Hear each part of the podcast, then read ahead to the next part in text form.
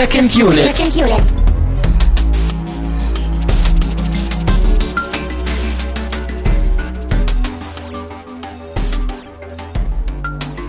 Herzlich willkommen zu einer neuen Ausgabe von Second Unit. Mein Name ist Christian Steiner, das wisst ihr schon, aber ihr wisst nicht, wer bei mir sitzt. Es ist ein neuer Gast, es ist der Hardy Zaubitzer aus Berlin. Herzlich willkommen.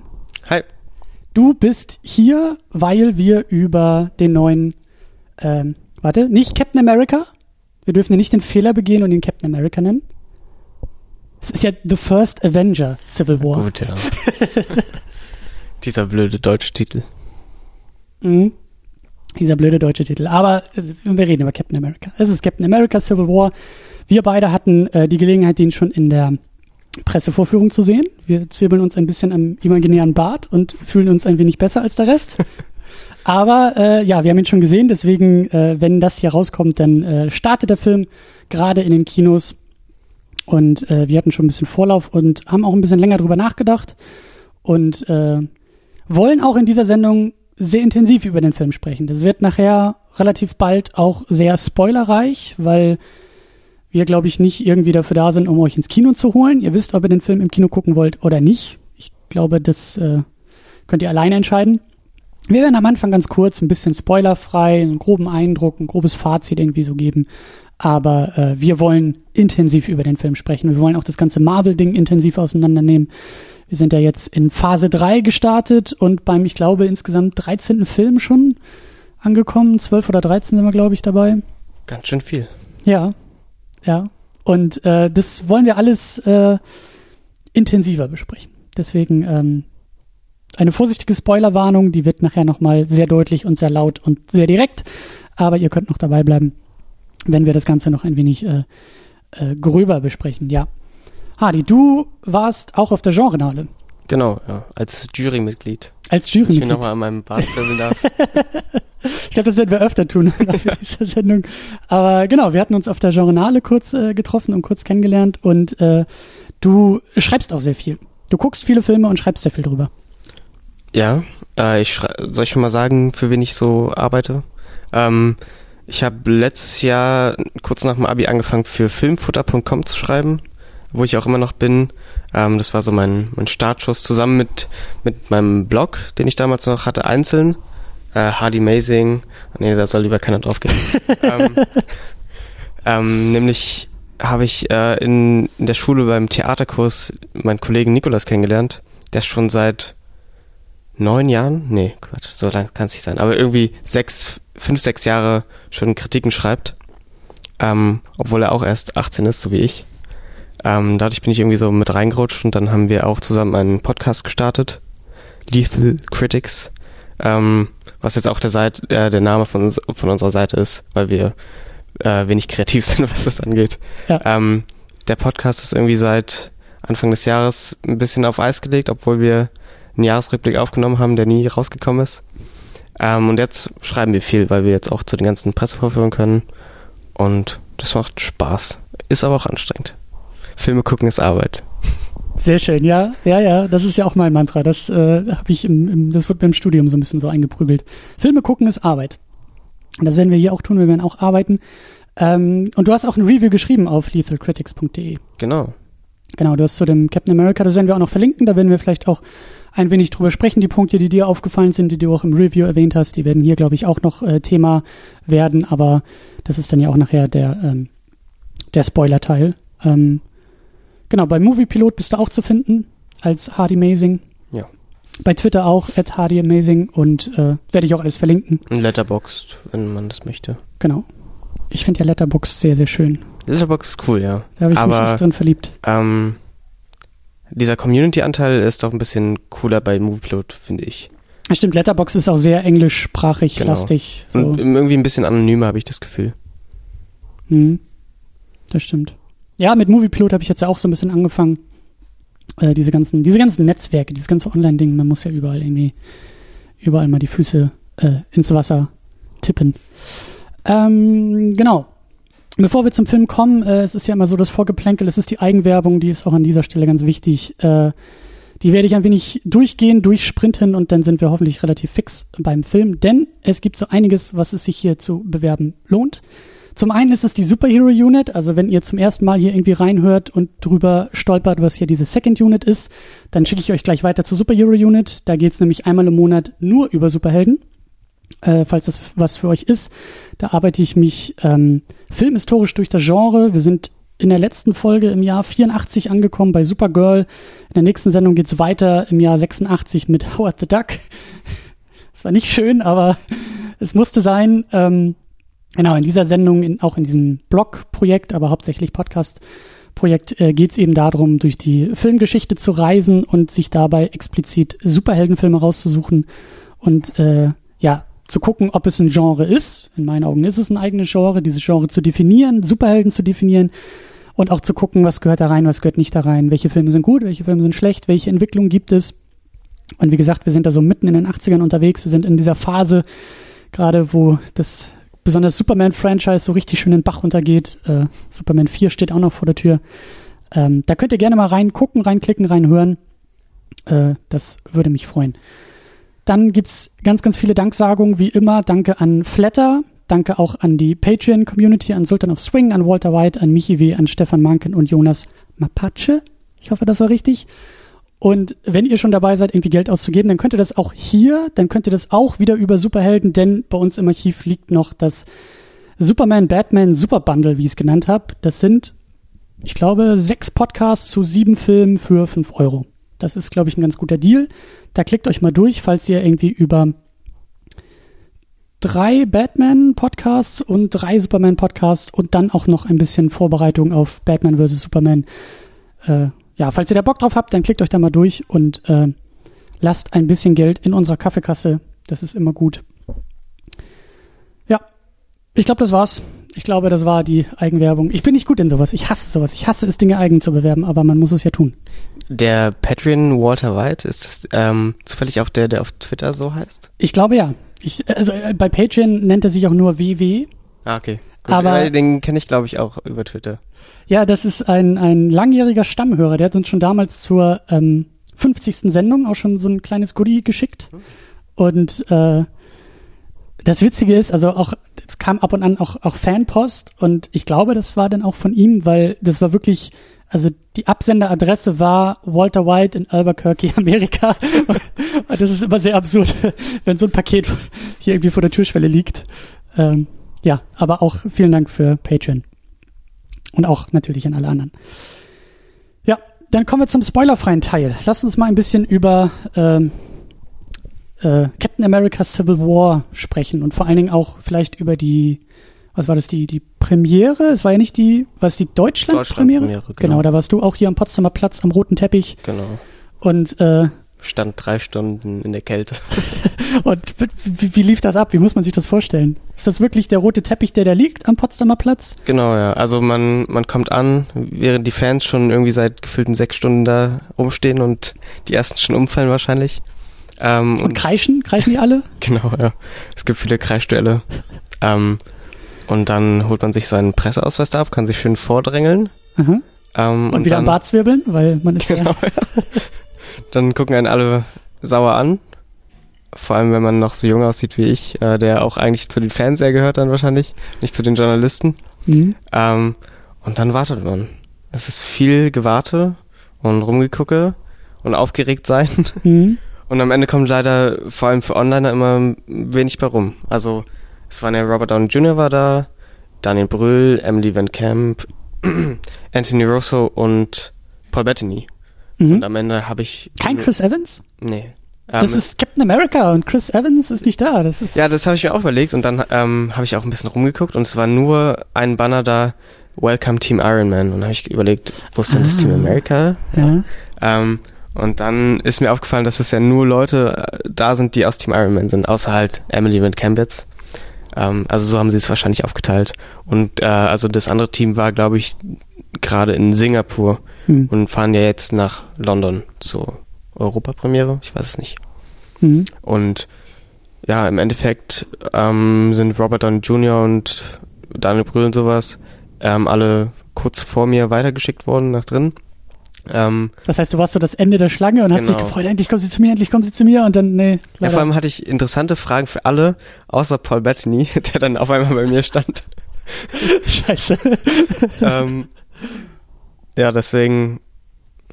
Es war okay, weil Paul Bettany ein sehr cooler Typ ist. Ähm, Aber ich hatte dann halt keine wirklich guten Fragen und dann hat er mir erzählt.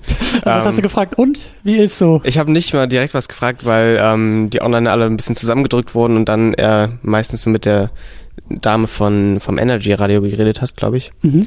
Ähm, und dann hat er erzählt, was hat er erzählt? Ähm, halt diese Standardfrage, welche Superkraft hättest du gerne im echten Leben?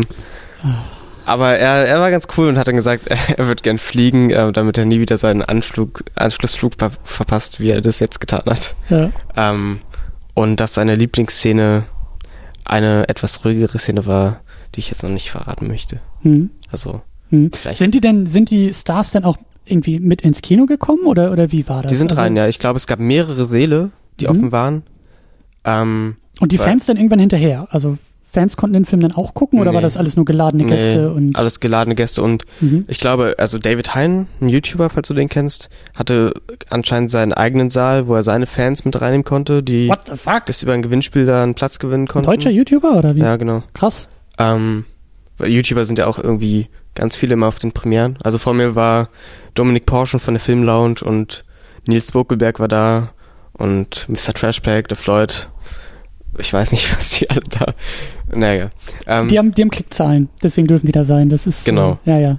ja Ähm, und dann gehen die, glaube ich, so wie ich das mitkriege, immer in den Saal noch mit rein und sprechen dann noch im Saal für die Leute, die da sind. hm. Aber Wahrscheinlich nochmal ein bisschen dann, anheizen, ein bisschen Stimmung Genau, machen. das ist ja. dann halt nichts mehr für die Fans. Mhm. Manchmal, also bei Spectre war ich auch bei der Premiere und dann ist es manchmal so, dass manche Fans, die lange da stehen, Glück haben und dann werden sie noch mit reingelassen oder so. Aber das ist jetzt nicht festgeschrieben. Mhm. Tja. Naja, und dann, aber du hast dann, du hast dann bei der Premiere hast du den Film nochmal mitgeguckt oder warst du halt nur Nee. vorne zum Fragen stellen? Ich glaube, der lief auch eh nur auf Deutsch da. Und für die, Uh. Ja. ähm, und für die Premierenleute gab es am Morgen um 9.30 Uhr nochmal ein Screening. Ja. Aber da war ich noch nicht wach. ja, aber du hattest den, ähm, wann war, äh, ist jetzt irgendwie, wenn das rauskommt und jetzt der Tag ist egal. Auf jeden Fall, wir hatten den am 18. glaube ich gesehen, ne? Ja, ich glaube. Ja, 18. genau, April war 18.. das, genau, Montag, also auch schon früh genug das Ganze. Ähm, ich weiß nicht, also bei, bei mir war das so, ich, auch genau, äh, ga- ganz wichtig, ich will in dieser ganzen Sendung nicht zu sehr, eigentlich gar nicht irgendwie auf Batman vs. Superman eingehen. Hm. Ich glaube, das ist sehr naheliegend. Ich glaube, das ähm, kann man machen, will ich aber nicht, weil ich will den Film eigentlich so nehmen, wie er selber ist. Ich will ihn nicht mit anderen vergleichen und ich will auch nicht irgendwie unnötigerweise noch mehr auf diesen armen, armen Film drauf rumhauen. Habe ich ja, Ähm, glaube ich, auch schon genug getan. ja, es ist halt, es ist halt, also die Kurzform ist, wenn man vergleichen will, in meinen Augen dieser Film, also Captain America macht alles das richtig, was Batman vs. Superman falsch gemacht hat, aber hey. Ähm, aber ich bin halt echt, ich, ich musste noch zur Premiere rennen, ich war ein bisschen spät dran, ich kam direkt von der Arbeit. Und das war alles so wirklich auf, auf der letzten Sekunde. Ich saß im Kinosaal und das war, das war, es, also, um diesen Vergleich nochmal, noch mal heranzuziehen, ich hatte richtig Bock auf den Film. Das war anders als bei Batman vs. Superman, wo das alles eher so ein Pflichttermin für mich war und Man of Steel hat mir damals ja schon das Herz gebrochen und warum tue ich mir das überhaupt nochmal an und hm, meine Erwartungen waren ganz im Keller und hier war das einfach, ich saß im Kinosaal, Film ging ja auch sofort los, wir hatten auch die, das große Glück, den halt in 2D zu gucken und in UV Ja, was ich auch cool fand. Keine Trailer, keine Werbung, sondern es ging direkt los und äh, ich war voll drin. Also das war, das, das, ich habe das auch wirklich gemerkt im Kinosaal. Da werden wir am Ende, glaube ich, auch noch viel drüber sprechen, wenn wir bei diesem ganzen Marvel-Universum sind und dieses ganze Superhelden-Ding und so ist ja sowieso meins. Aber das, das ist, das das ist so, das ist meine Daily Soap im Grunde genommen. Das ist, andere Leute gucken irgendwie GZSZ oder irgendwelche anderen äh, TV-Serien oder sowas, ja. Und für mich sind das halt diese Marvel-Filme. Das ist voll mein Stoff und der Film hat eigentlich alle meine Hoffnungen und Träume und Wünsche erfüllt. Also ich war gut unterhalten, ich hatte großen, großen Spaß, ich liebe diese Figuren. Hätte mir jemand irgendwie vor, weiß ich nicht, sechs Jahren gesagt, dass eines Tages Captain America so mein Held des Kinos wird, dann hätte ich auch nur mit dem Kopf geschüttelt, aber es ist mittlerweile so. Also Ich glaube, das haben Ding. viele realisiert nach dem zweiten Captain America-Film, dass er doch einer der coolsten ist. Ja, und, und er ist halt, ich bin ja großer, großer Superman-Fan.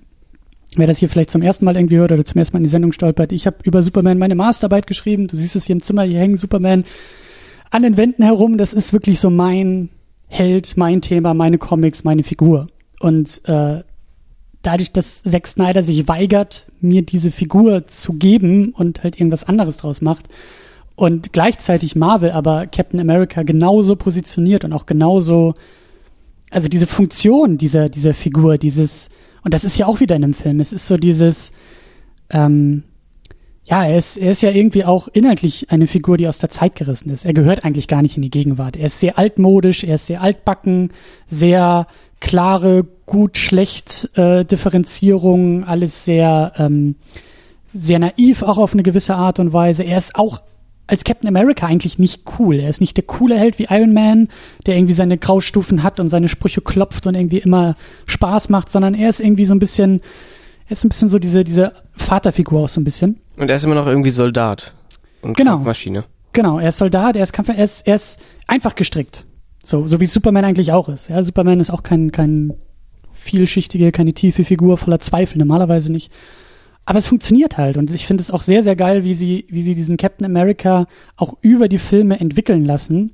Und besonders eben hier, wir wollen nicht spoilern, es ist kein großer Spoiler, aber wie er hier auch, also wie, wie es fortgeführt wird, wie er im zweiten Captain America ja genau an diesen ganzen Soldatendasein, Schwarz-Weiß-Denken, Gut versus Evil, es hat in den 40ern noch einfach funktioniert, wenn du gegen Hitler gekämpft hast. Aber in der Gegenwart, wo du irgendwie gegen äh, Überwachungsmechanismen und irgendwie eine, also de, dein, dein, dein Auftraggeber, ja, dein, dein, dein, der Staat, für den du kämpfst, wenn der von innen zerrottet ist, dann hast du halt nichts mehr, wofür du stehen kannst.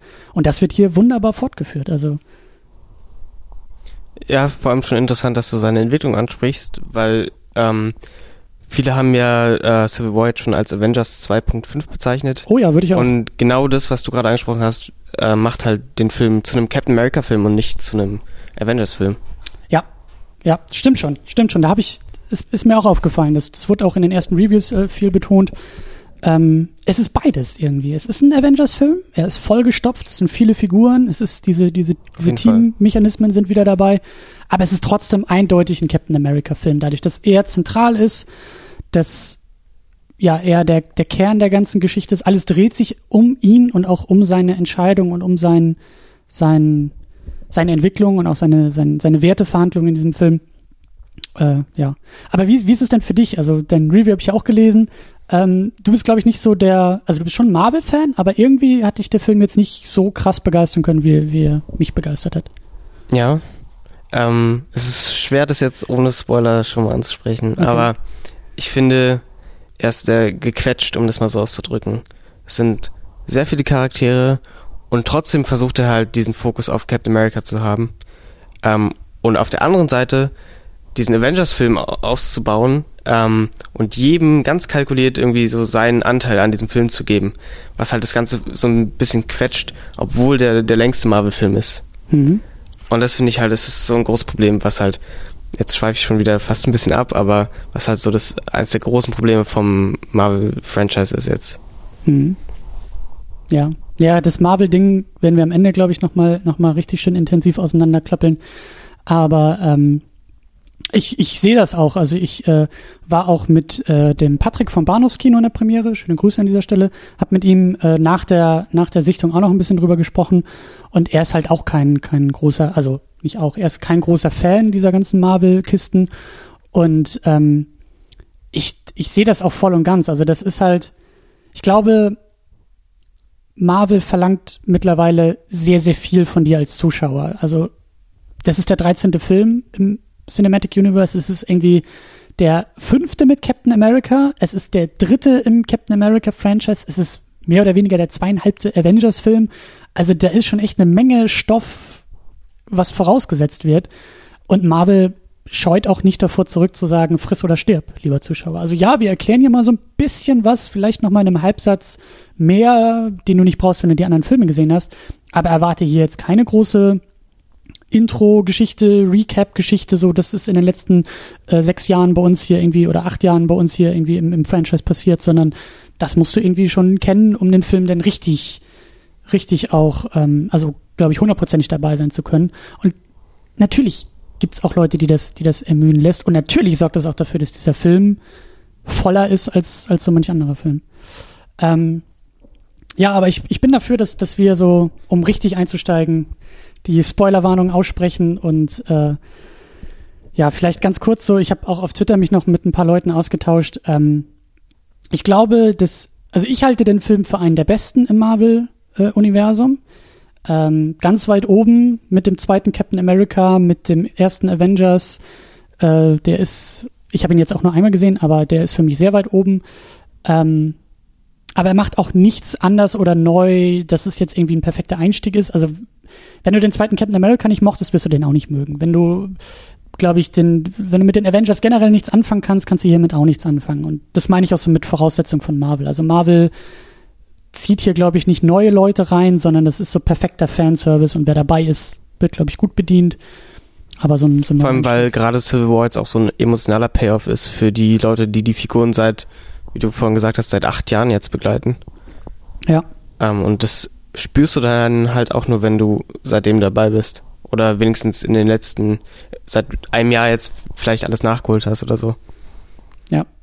Ja. Ich glaube auch, dass der, das, also, sehe das als große Leistung der Rousseau-Brüder an, dass der Film trotzdem gut funktioniert. Also ich glaube auch, dass man den relativ gut ohne die anderen Sachen gucken kann.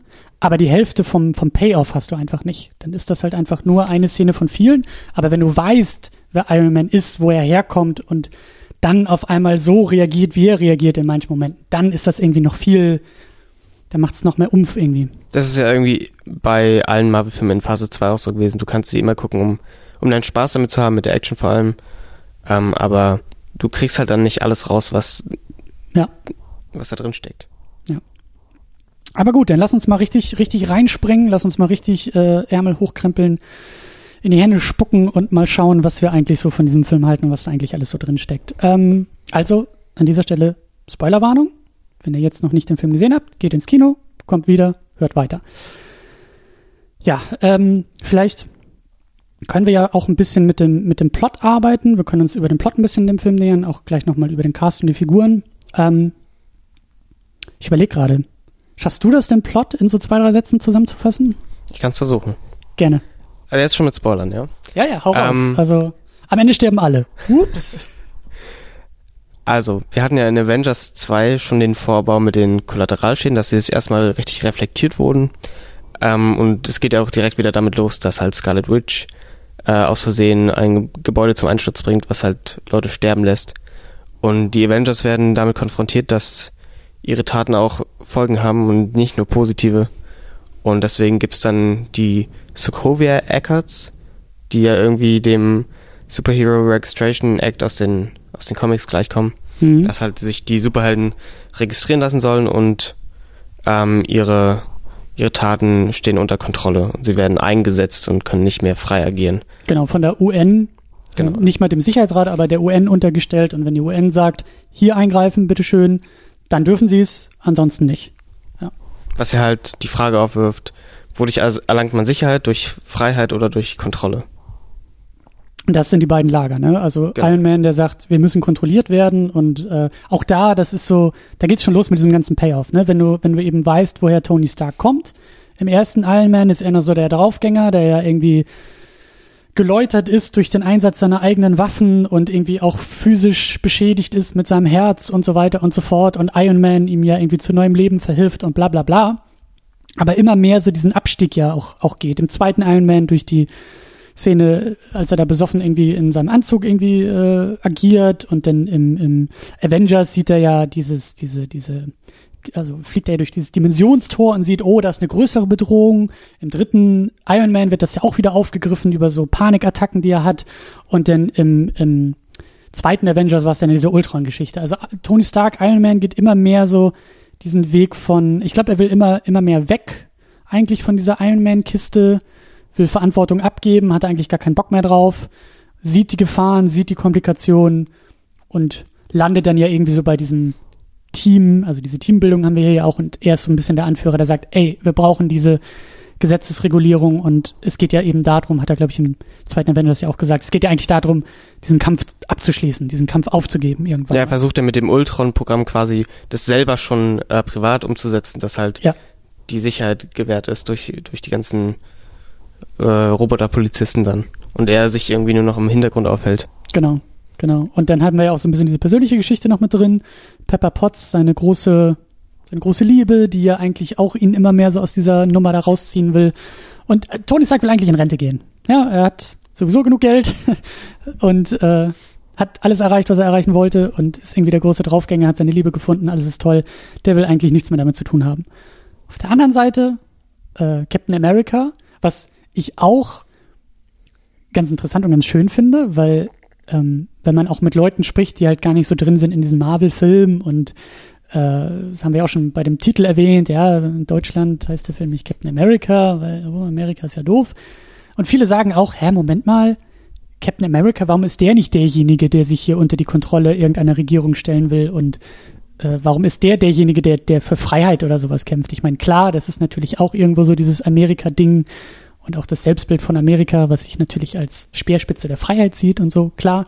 Aber ich finde es eigentlich ganz schön, dass er derjenige ist, der sagt, nein, und auch da durch diese ganzen Filme, die davor kamen, diese Vorgeschichte hat von, wie du gesagt hast, er ist der Soldat, er kämpfte einst klar und deutlich auf der guten Seite gegen das Böse, ist dann in die Gegenwart verfrachtet worden. Und da ist das alles nicht mehr ganz so einfach mit Gut und Böse, weil irgendwie haben sie alle Dreck am Stecken. Und das gibt es halt einfach nicht mehr.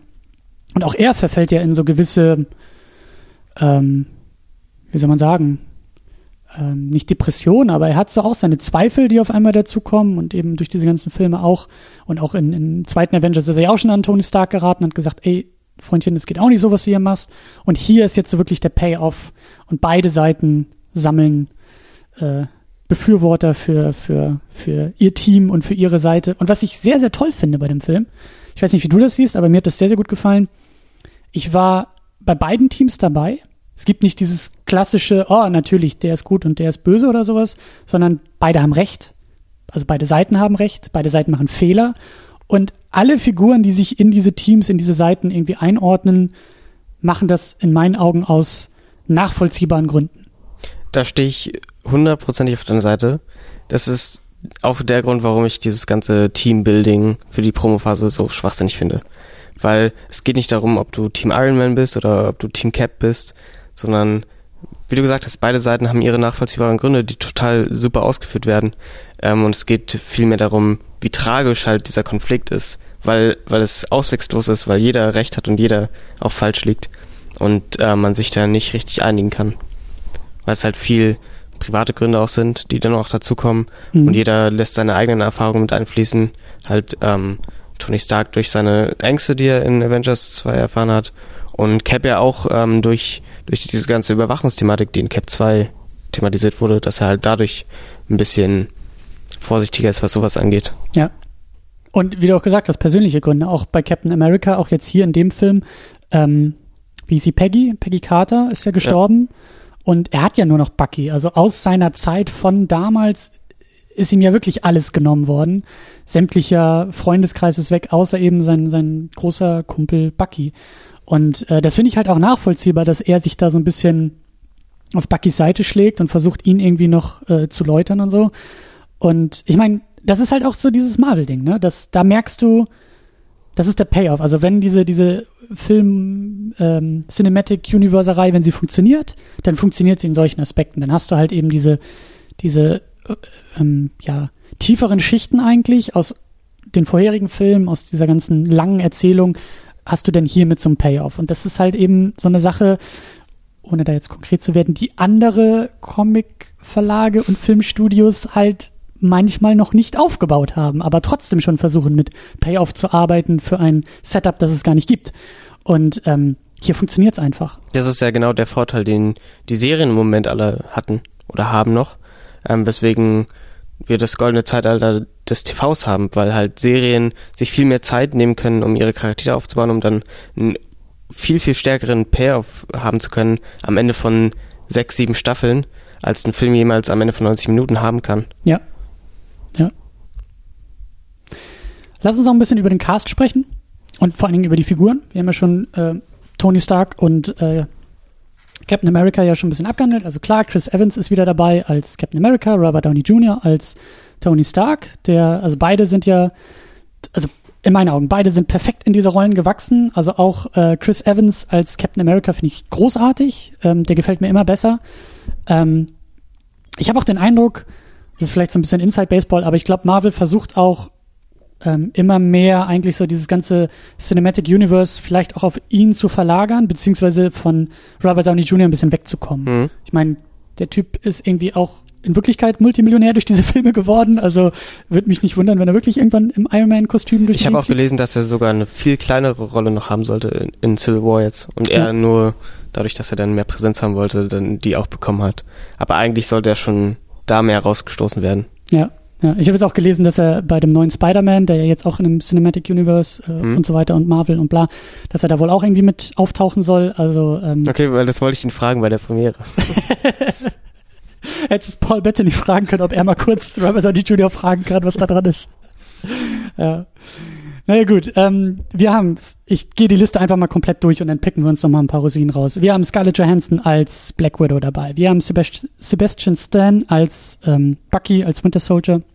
Anthony, Mac Anthony Mackie als Falcon, Don Cheadle als War Machine, Jeremy Renner als Hawkeye, Chadwick Boseman neu dabei als Black Panther, Paul Bettany als Vision, Elizabeth Olsen als Scarlet Witch, Paul Rudd als Ant-Man, Emily Van Camp als Sharon Carter, Tom Holland als Peter Parker und Spider-Man, Daniel Brühl, hat mir sehr, sehr gut gefallen, als Simo und Frank Grillo als Crossbones. Und 12 Millionen andere Figuren, die auch noch irgendwie auftauchen, aber ich glaube, das sind so die wichtigsten.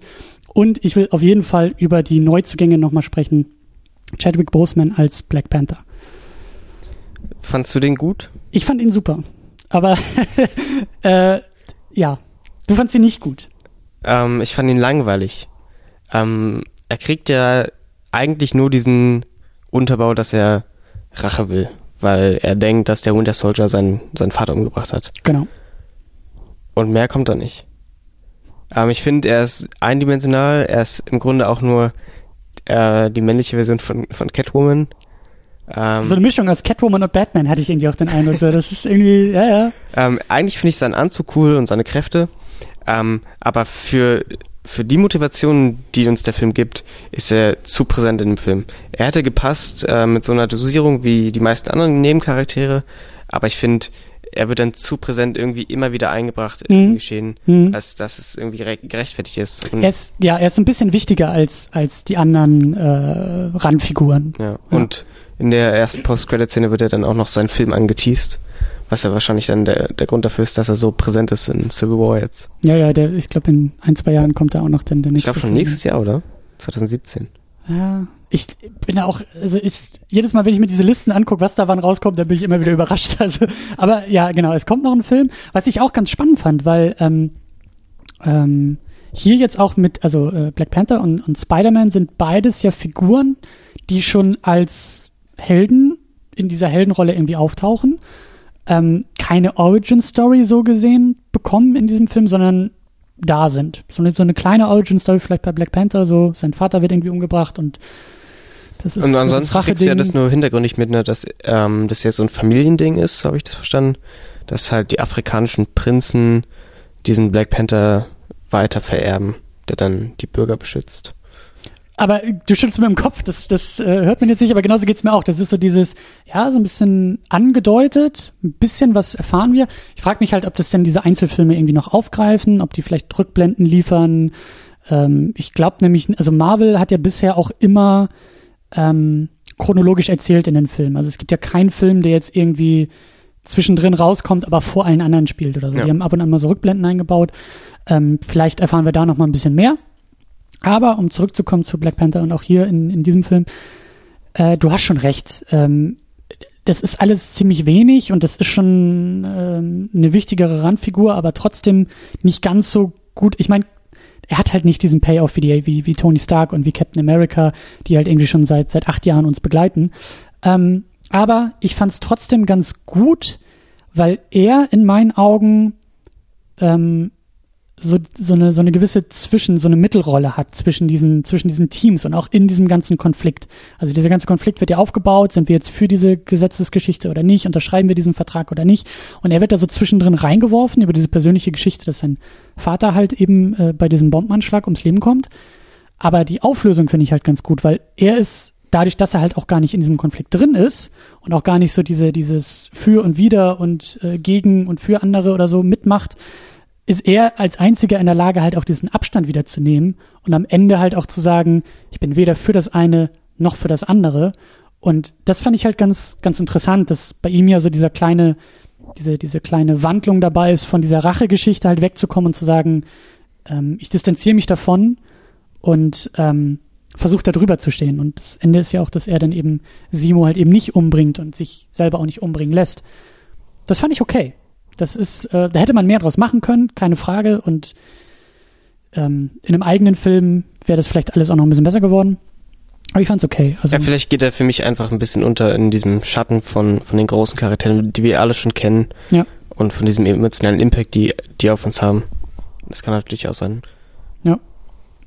Aber ähm, wie fandest du ihn so? Du sagst schon Kostüm und Kräfte und so. Das ist schon. Also freust du dich auf den Black Panther Film oder?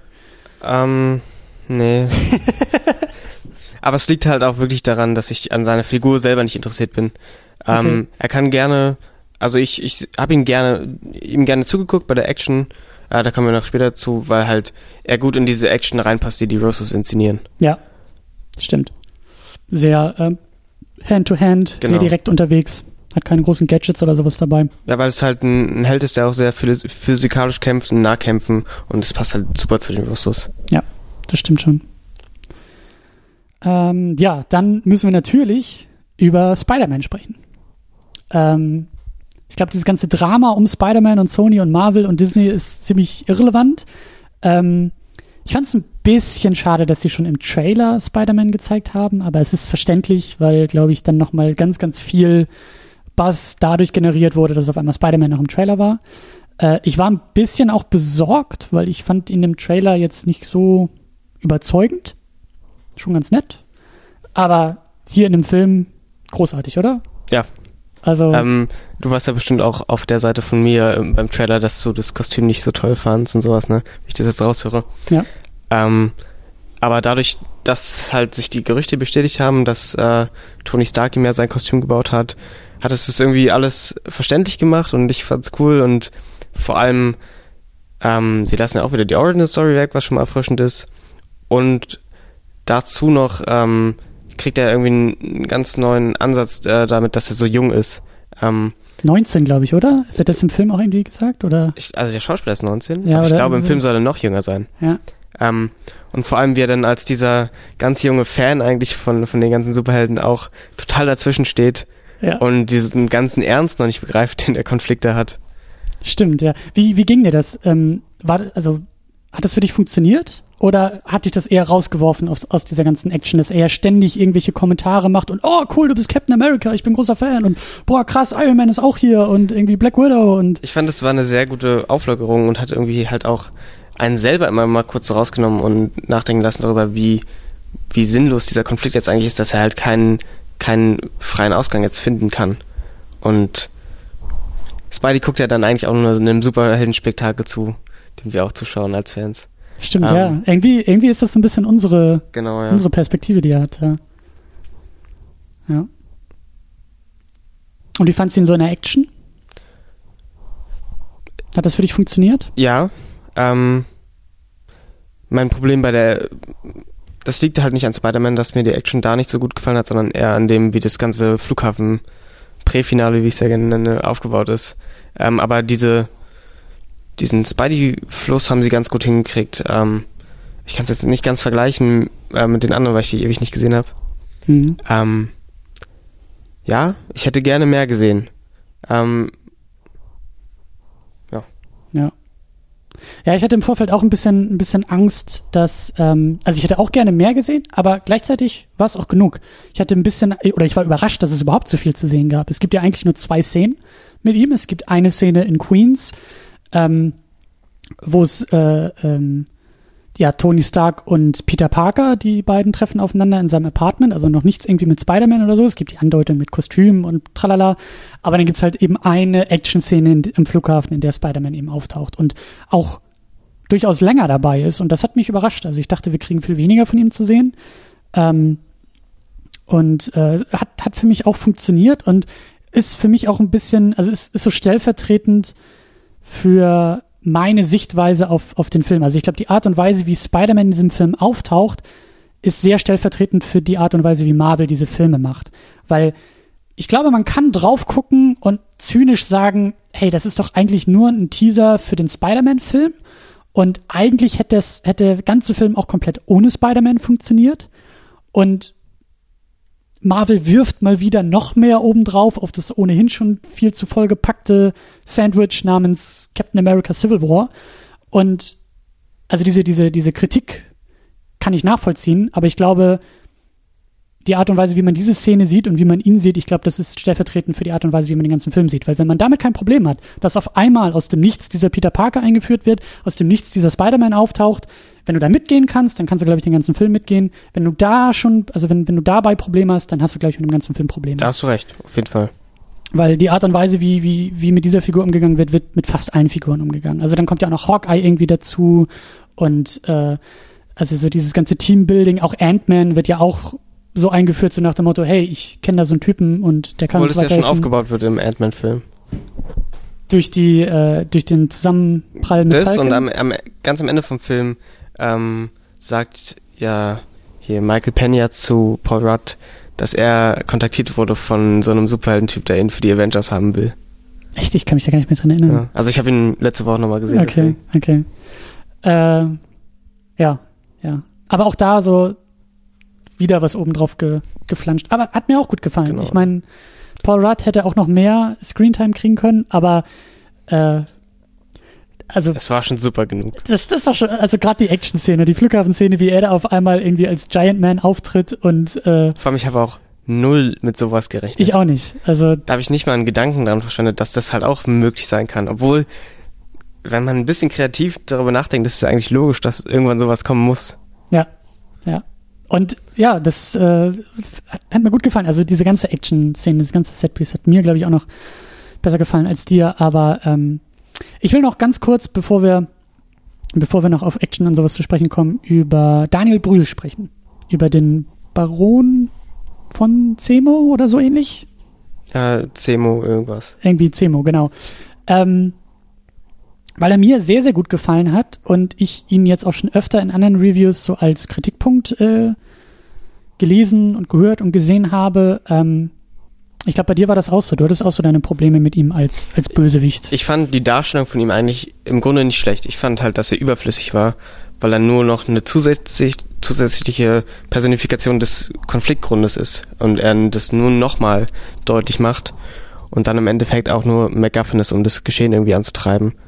Ähm, so ein, um jetzt ganz klein vielleicht zu Batman wie Superman herzustellen, aber so der Lex Luthor ist vom Civil War. So irgendwie die, auch, die ja. beiden Seiten gegeneinander aufbringen möchte. Aber halt diese Motivation von ihm, die ja viel im Dunkeln gelassen wird und dann erst am Ende aufgedeckt wird, war mir dann zu, zu wenig, als dass ich äh, ihn als, als großen, wobei er das ja auch nicht sein möchte, er ist ja kein großer Antagonist, es ist erst dieser Strippenzieher im Hintergrund, ähm, womit die Rossos ja eigentlich so ein bisschen dieses Marvel-Konzept dekonstruieren, was sie den ganzen Film über machen, Ja. dass sie halt diesmal keinen richtigen Antagonist haben, Ja. sie haben kein richtiges Finale in dem Sinne, ähm, ist halt die Sache, ich kann verstehen, wenn man ihnen das jetzt anrechnet, dass sie halt da was Neues versuchen in dem Sinne und nicht diesen, dieser Struktur jetzt mehr folgen. Ähm, aber es sind für mich Ansätze, die wichtig sind für so eine Art Superheldenfilm. Und dann hätte man die woanders finden müssen. Also der, der Antagonist ist für dich wichtig in diesem, in diesem Genre. Oder, wenn du, wenn du einen hast, dann sollte er auch. Naja, es ist, es ist schwieriger als das, aber ähm, man kann das so aufziehen, aber ähm, wie Daniel Brühls Charakter dann zu Ende gebracht wurde, war mir halt nicht genug. Mhm. Dir, dir geht auch dieses, äh, das, du nennst es Dekonstruktion, dir geht das nicht weit genug, oder? Genau, ja. Ja, und ja, da, das, da bin ich auch voll bei dir. Also ich sehe halt eher so diese positive Seite. Ich finde es halt eben gut, dass sie nicht diesen, diesen, ähm, das hat mich auch bei Ant-Man dann wieder so geärgert. Also ich meine, gut, Ant-Man ist halt noch früher eigentlich konzipiert worden, als er rausgekommen ist und so, aber weißt du, so diese, also Marvel hat halt ein riesengroßes Problem und auch auf das ganze Genre, aber Marvel ganz besonders eben mit ihren, mit ihren Villains, mit ihren Antagonisten, weil ganz, ganz oft ist es halt einfach nur der Held gespiegelt in Böse. Ja, im ersten Iron Man ist es halt irgendwie äh, Jeff Bridges, der dann halt auch ein Iron Man-Kostüm hat. Und in, ähm, Winter Soldier ist es halt eben der Winter Soldier, der eigentlich auch nur dieses Serum hat und so ähnlich wie Captain America drauf ist. Und bei Ant-Man ist es halt ein Typ in so einem ähnlichen Kostüm. Also es ist halt immer so diese Spiegelung und das ist dann halt immer irgendwie entweder die Weltherrschaft, die da irgendwie äh, versucht wird oder also in diese Richtung geht's halt meistens. Und das hat mir gut gefallen, dass Daniel Brühl da oder seine Figur da halt so ausgebrochen ist. Ähm, wie du sagst, der Strippenzieher, der eigentlich nur die Seiten gegeneinander ausspielt. Ähm, das, das hat mir alles gut gefallen. Auch dieses fehlende Finale hat mir sehr, sehr gut gefallen. Das ist halt, es steuert ja alles irgendwie auf, auf diesen einen Ort hin. Cap, Iron Man, Bucky, Zemo, alle an einem Ort, aber Zemo distanziert sich eigentlich davon, äh, sprinkelt halt nur so ein paar Informationen irgendwie dazu und lässt es dann unter sich austragen und haut ab und will sich eigentlich selber umbringen. Ähm, Finde ich gut, aber bin ich auch voll bei dir. Das kann man noch viel, viel weiter treiben. Das geht auch noch weit radikaler. Da hätte man noch mutiger sein können und sagen können, wir brauchen gar keinen Willen. Wir lassen das nur die Helden unter sich ausmachen.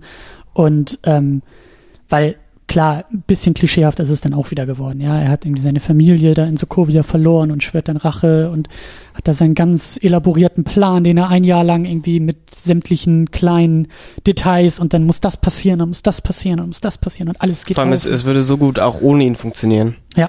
Ähm, und du hast auch noch ähm, es war doch, ähm, die Motivation von Iron Man wird ja auch nochmal unterfüttert mit dieser Frau, die ihm sagt, dass ihr Sohn umgekommen ist in den, ja. in den Schäden, da, die er verursacht hat.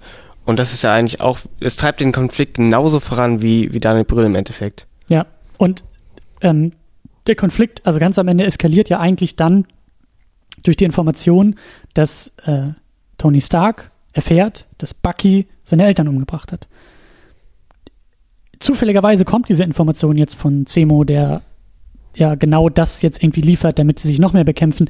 Das hätte auch ganz anders passieren können. Also ja. Also du hast schon recht, den, den hätte man auch komplett rausschreiben können. Ähm, ja, aber ich, ich sehe das Positive an der Seite. Ich denke mir, okay, bitte weiter in diese Richtung, weiter auch sich von dieser ohnehin schon sehr, sehr formelhaften Struktur noch weiter zu entfernen und äh, das hat mir, das hat mir schon ganz gut gefallen. Ja, für, ich finde es auch interessant, dass du sagst, dass du das mit dem nicht von dem Finale so mochtest. Ähm, vielleicht muss man sich nicht nur von dieser Marvel-Formel verabschieden, sondern von dieser ganzen Filmformel, weil es halt jetzt, es ist, sind nicht mehr alleinstehende Filme, sondern es ist diese ganze Reihe, die ineinander greift und zusammen funktioniert. Man muss sich irgendwie vielleicht wirklich davon verabschieden, dass es halt alleinstehende Filme sind und man sie nicht mehr alleine beurteilen kann, sondern immer im Gesamtkontext sehen muss. Ja, das Problem dabei, und ich denke, dass wir das am Ende auch noch weiter aufgreifen, das Problem ist halt in meinen Augen nur, es muss trotzdem irgendwie, ähm, es muss auch für sich stehen können. Das ist so das Ding, weil, dann sind wir schon wieder bei Batman vs. Superman, in meinen Augen konnte der so gut wie gar nicht für sich stehen, weil der weder irgendwie Payoff, also der hat kein Payoff, der hat viel zu viel Setup, der bröckelt an allen möglichen Stellen. Und ich finde hier der Captain America, der schafft es trotzdem irgendwie. Also für mich hat er sich sehr, wie so ein Abschluss angefühlt irgendwie, wie so ein, wie so ein, ich habe es glaube ich auch irgendwo aufgeschrieben, wie so ein, wie so ein Mid-Season-Finale bei so einer Serie. Ja, ist ja oftmals ja, so ein bisschen so um wie Empire alleine stehen kann, ohne dass er halt wirklich ein Abschluss ist für die Reihe. Also Imperium steht zurück. Hm. Ähm, halt, du hast dieses Ende, wo du nicht weißt, in welche Richtung es jetzt gehen kann und wie das noch gerettet werden kann. Ja. Wo ich glaube auch, dass sie mit dem Spider-Man Ant-Man-Kampf auch irgendwie thematisch ein bisschen darauf angespielt haben, dass sie es so in diese Richtung drücken wollten. Weil, auf, auf, auf Star Wars oder? Ja, ja. Halt, ich habe hab die Verbindung noch gar nicht gesehen, aber. Na, also, ähm, du weißt ja, was ich meine, halt, dass Spidey um ihn rumfliegt, ne? Und Ach ja, klar, ja. Da sagt er, did you see that really old movie? ähm, und ich glaube, dass halt die Russo-Brüder auch ein bisschen darauf anspielen wollen, dass sie mit ihrem Film auch in so eine Art Richtung gehen wollen wie Empire. Stimmt, ja. Ja. Schöne Beobachtung. Schöne Beobachtung. Das, äh, ich weiß nicht. Ich habe halt im, im Vorfeld schon darauf gehofft, dass es halt auf so einer Note endet wie Empire damals. Tut es ja irgendwie auch, ne? Das Deswegen. Ende ist relativ offen so. Das, ja. Und du weißt eigentlich nicht, ähm, wie sie sich jetzt wieder zusammenschließen können. Also sie können sich vielleicht wieder zusammenschließen, aber es wird nie wieder so viel wie vorher sein. Ja. Ja, aber ja.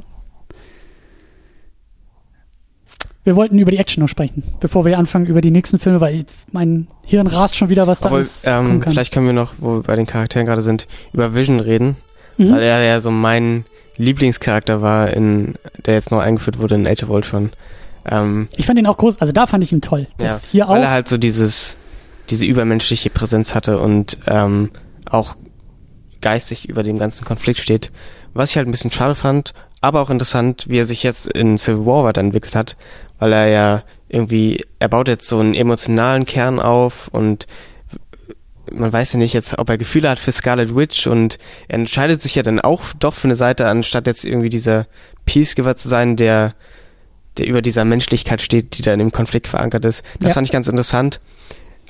Ähm, da hat er jetzt halt meine Erwartungshaltung irgendwie anders mit reingespielt, dass ich halt ähm, so diesen philosophischen Vision auf ihn gehofft habe, weil ich ihn so toll fand in Avengers. Das stimmt, das stimmt. Hast du, hättest du dir auch noch mehr erwünscht? Also mehr Screentime, mehr Substanz in seiner, in seiner Geschichte?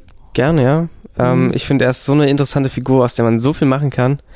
Ähm, und ich habe irgendwie das Gefühl, er wird ein bisschen fallen gelassen. Vor allem, weil sie ihn halt so toll aufbauen in Avengers. Ähm, und dann kocht er jetzt in dem Film. Okay. ja, ja. Stimmt schon. Das, das ist ein interessanter Ansatz. Äh, vor allem für so eine Figur, aber man hätte noch mehr draus machen können. Ich fand Vision auch schon im, im zweiten Avengers sehr, sehr gut, weil ähm, für mich ist äh, Vision auch ein Aspekt, den ich bei Superman sehr interessant finde. Also ähm, Captain America ist Marvels Version von Superman, aber sehr menschlich bodenständig. Also er kann halt nicht fliegen. Er hat ein bisschen, er ist in allem ein bisschen besser als der Mensch, aber er ist immer noch Mensch. Und Vision ist das genaue Gegenteil. Er ist halt weder Mensch noch, noch irgendwas. Er ist halt diese Mischung aus künstlicher Intelligenz und Ultron-Körper und diesen komischen Stein noch im Kopf. Und er hat halt so dieses metaphysische, philosophische an sich. Ähm, und bei ihm ist halt eben der große Konflikt, wie er überhaupt in dieses Team passt, wie er überhaupt zur Menschheit passt, wie er auf die Erde passt und ob er sich dem überhaupt irgendwie, ob er sich damit überhaupt irgendwie auseinandersetzen muss. Und wie du sagst, so sein, also ich, ich fand es von der Bildsprache irgendwie auch sehr süß, dass er da halt irgendwie im äh, Rollkragenpullover in der Küche steht und halt irgendwie versucht zu kochen. So, das ist halt das genaue Gegenteil vom. Ja, er wird halt menschlicher. Weil er es auch will. Und das finde ich auch interessant, dass er versucht, diese Verbindung zum Menschen aufzubauen ähm, weil ihn, wurde ja auch schon so ein bisschen angedeutet im zweiten Avengers, er ist sehr fasziniert vom Menschen. Ja. Trotz Fehler und Schwächen und Konflikte und all dem, was den Menschen auch so scheiße macht, wie er sein kann. Der Mensch hat auch sehr schöne Seiten und das, äh, ja. Ja, das stimmt schon. Da, da hätte ich auch mehr. Ich habe auch neulich mal drüber nachgedacht, ich, also ich glaube, ein Vision-Film würde leider nicht funktionieren. Ich glaube, ja. das ist ein bisschen zu abgespaced, aber andererseits, äh, ich hoffe, dass, dass der auch noch mal, dass der auch noch mal ein bisschen so aus diesem Avengers-Kontext rauskommt. Also der. Ist halt die Frage, sein Stein wird er eigentlich gebraucht für den, für den Ich glaube ja. Dann muss er irgendwann wohl verschwinden. Leider. Oder halt, halt, sie lassen sich dann noch was einfallen. Ich weiß ja nicht, wozu Vision noch fähig ist. Ich weiß es auch nicht, aber ich, ich frage mich halt eben auch, ob er noch ähm, eine Brücke sein kann. Also, das ist ja auch sowieso das Tolle, ja. Wir sind ja noch bei den Charakteren und dieser ganze Avengers-Kontext. Dieses Universum ist ja so vollgestopft mittlerweile, dass auch im ersten Avengers war es ja noch diese Gruppenpaarung, so diese Handvoll Helden, die alle irgendwie was miteinander zu tun hatte. Jetzt wird's halt so viel, dass auch nicht mehr jeder mit jedem irgendwie kann und muss, sondern du hast so deine eigenen Gruppierung. Also wurde ja auch schon in Avengers angedeutet, Vision passt sehr, sehr gut zu Thor. Durch dieses eher spacige Ding und mhm. auch eher so dieses übermenschliche Ding, was die beiden ausmacht. Aber ich, ich kann mir auch sehr gut vorstellen, dass Vision mit Doctor Strange sehr gut Das habe ich mir auch gerade gedacht, ja. Ja, so dieses, so die, die machen da so ihre eigenen Welten. Ähm, mit, den, mit den Guardians of the Galaxy könnte auch noch irgendwie so ein, so ein Crossover irgendwie funktionieren. Also mal gucken, was da noch so auf uns zukommt. Ja, da steckt so viel Potenzial in dieser Figur. Ja. Unglaublich. Ja. Aber wie das auch so oft ist bei Serien, ne? Du hast ja oft so diese Nebenfiguren, die du gut findest, ja. aber die die Autoren nicht so gut finden und von der du mehr sehen willst. Aber hey, wer weiß, was da noch kommt. Ähm, genau, dann vielleicht, ähm, ja, lass uns vielleicht über, über die Action noch ein bisschen sprechen. Wir haben dieses große, große Setpiece ja am Flughafen schon erwähnt. Ähm, also erstmal eröffnet der Film ja mit so einer, mit so einer richtig schönen Action-Idee in meinen Augen. Die Avengers, oder zumindest ein Teil der Avengers, ähm, in medias res. Es geht irgendwie darum, irgendeinen, diesen, diesen Crossbones-Typen zu finden, wieder so ein bisschen MacGuffin, der hat irgendwas geklaut, was wichtig ist. Ähm, und wir sehen sie halt in Action. Also wir sehen sie wirklich als Team zusammen funktionieren und das ist halt so dieses Ding von, okay, ähm, da gab es so eine gewisse Vorgeschichte offscreen. Also wir haben gesehen, wie sie, wie sie gewisse Routinen irgendwie fahren und Scarlet Witch wirft dann Captain America ins Haus und Falcon kommt noch hinzu und alles funktioniert wie so ein Uhrwerk, bis es dann irgendwie nicht mehr funktioniert wie ein Uhrwerk und schief geht. Ähm, aber das, ist- also es geht schon gleich so mit, mit Action irgendwie los, hat mich ja so ein bisschen an James Bond erinnert. Ja, also auch dieses ganze Ding von, wir springen die ganze Zeit hier um die Welt, aber wir, wir steigen auch gleich ein. Ja, ich hatte so ein bisschen Born-Feeling. Ja, ja. Born vor allen Dingen durch die Kamera. Ja. Und das ist meine große Kritik an dem Film und auch an den Russos. Zu viel Shaky Cam. Auf jeden Fall. Also, und äh, das halt kombiniert mit dieser TV-Optik, die sie irgendwie haben, halt, du hast viel, du hast keine richtigen großen Kinobilder, du hast viel Close-Ups und viel Halbtotalen, also du hast nicht wirklich dieses Kinofeeling, was ja auch irgendwie wieder dieses Argument unterstützt, dass halt das kein, keine Filmreihe mehr ist, sondern eine Serie irgendwie, mhm. was ich ganz interessant finde. Nee, aber ähm, dafür ist die Action wieder sehr, sehr wuchtig, sehr kraftvoll, was ja auch unterstützt wird eigentlich durch diese Shaky Cam, dadurch wirklich alles so ein bisschen, bisschen reißerisch immer. Ähm, aber es ist halt auch unübersichtlich, vor allem schade, weil die Action so gut choreografiert ist und es halt leider untergeht in, in diesem Gesch Schnittmassaker und ja, Geruckel. ja. Ähm, ich weiß nicht, ob du den YouTube-Kanal kennst, Every Frame a Painting. Ja. Liebe ich. Ja, es gibt da nur eine Antwort drauf. Ne? Aber ähm, ich finde das Video sehr toll, was er, was er zu Jackie Chan gemacht hat. Ja, Und ich muss jedes Mal dran denken, wenn ich jetzt diese Filme sehe, besonders diese Marvel-Filme. ja. Es ist halt wirklich, du spürst keinen einzigen Schlag so richtig, die Dinger sind kaputt geschnitten ohne Ende, die Kamera wackelt. Und äh, zur Verteidigung, oder es ist keine Verteidigung, es ist halt, es ist nachvollziehbar, aber es ist trotzdem schade. Es ist halt immer so eine Geldfrage. Ich denke mir auch, komm, lass vielleicht dann echt nochmal so ein Setpiece weg und die 30 Millionen oder so steckst du dann in das eine Setpiece, was du hast und machst es mal richtig. Weil, wie du sagst, Schnittmassaker, Kamera wackelt ohne Ende. Es ist zwar wuchtig und es ist auch, es sind ganz, ganz viele tolle Ideen auch drin. Das, das, gerade die Rousseaus sind da, was, was, was das alles angeht, sehr, sehr gut und sehr, sehr kompetent. Es fehlen für mich halt so die letzten 10 Prozent, die es dann wirklich ikonisch machen würden. Die einfach dafür sorgen, dass es auch mal eine gewisse Strahlkraft hat und nicht einfach nur nett für den Moment ist und nach 10 Minuten schon wieder vergessen, weil du komplett ähm, orientierungslos zurückbleibst durch die Deswegen habe ich halt auch irgendwie so, so doll auf eine Plansequenz gewartet, halt, was Ja. perfekt wie der Anfang wäre, wo man halt zeigt, wie sie zusammenkämpfen, ähm, wo dann halt nicht diese Schnittmassaker gegeben wäre, weil du halt eine flüssige Sequenz hast. Es gibt am. Ende, ganz, ganz am Ende im, im, im kleineren Finale Bucky, äh, Tony Stark und Captain America, haben wir auch Stimmt, im ja. Trailer schon so ein bisschen angedeutet. Da wird dann vielleicht mal, weiß ich nicht, 40, 50 Sekunden irgendwie in einer Einstellung, in einer äh, statischen Kamera, die auch halbtotale oder sowas ist, also da wird mal draufgehalten und dann wird mal in der Choreografie ähm, gearbeitet. Und das, ist auch cool, das hat super. un- unglaubliche Dynamik da drin. Und äh, auch wieder, weißt du, so, so wie alles in diesem Film, was ich halt auch so klasse finde bei, bei Marvel und hier auch bei den Russos, es spricht halt für die Charaktere, ja. Also die Art und Weise, wie Captain America und Bucky zusammenarbeiten und das Captain Americas Schild hin und her werfen und diese Kampfchoreografie über diese beiden Figuren so flüssig funktioniert, sagt halt einfach auch in der Bildsprache eine Menge aus. Und das fehlt halt an anderen Stellen. An anderen Stellen ist es halt, es ist so ein bisschen, wie gesagt, das sind für mich so die letzten 10 Prozent. Es, es geht nicht komplett kaputt, aber es, es bleibt so bei sich. Auch diese, dieser Kampf in dem Treppenhaus fand ich auch super, weil da geht's ja darum, dass Bucky gefunden wurde. Captain America ist irgendwie da, um ihn da rauszuholen und ihm so ein bisschen ähm, ähm, ja, zu läutern irgendwie. Und dann kämpfen die beiden sich ja durch so ein Treppenhaus. Die Polizei rückt an und äh, Captain America ist eigentlich damit beschäftigt, die armen Polizisten irgendwie alle aufzufangen, die Bucky da durch das halbe Treppenhaus wirft. Und da sind auch tolle Ideen, wie sie halt in diesem Mhm. Raum arbeiten, sich durch Stockwerke arbeiten und auch wieder geile Action. Aber da fehlt was. Da fehlt so das letzte Ding, um das richtig geil zu machen, finde ich. Ja, ich weiß auf jeden Fall, was du meinst. Ähm, ein Problem habe ich vor allem auch mit dem er allerersten Action-Set-Piece, weil es wieder das ist, was mich so doll gestört hat, leider an Cap 2, dass es halt alles gesichtslose Gegner sind, die sie platt machen. Sie kämpfen sich nur durch so eine Horde Leute Schergen, und die ja. fliegen alle weg. Er tritt den einen gegen die Wand und aber du hast niemanden, an den du dich halten kannst, den sie jetzt irgendwie kaputt machen wollen.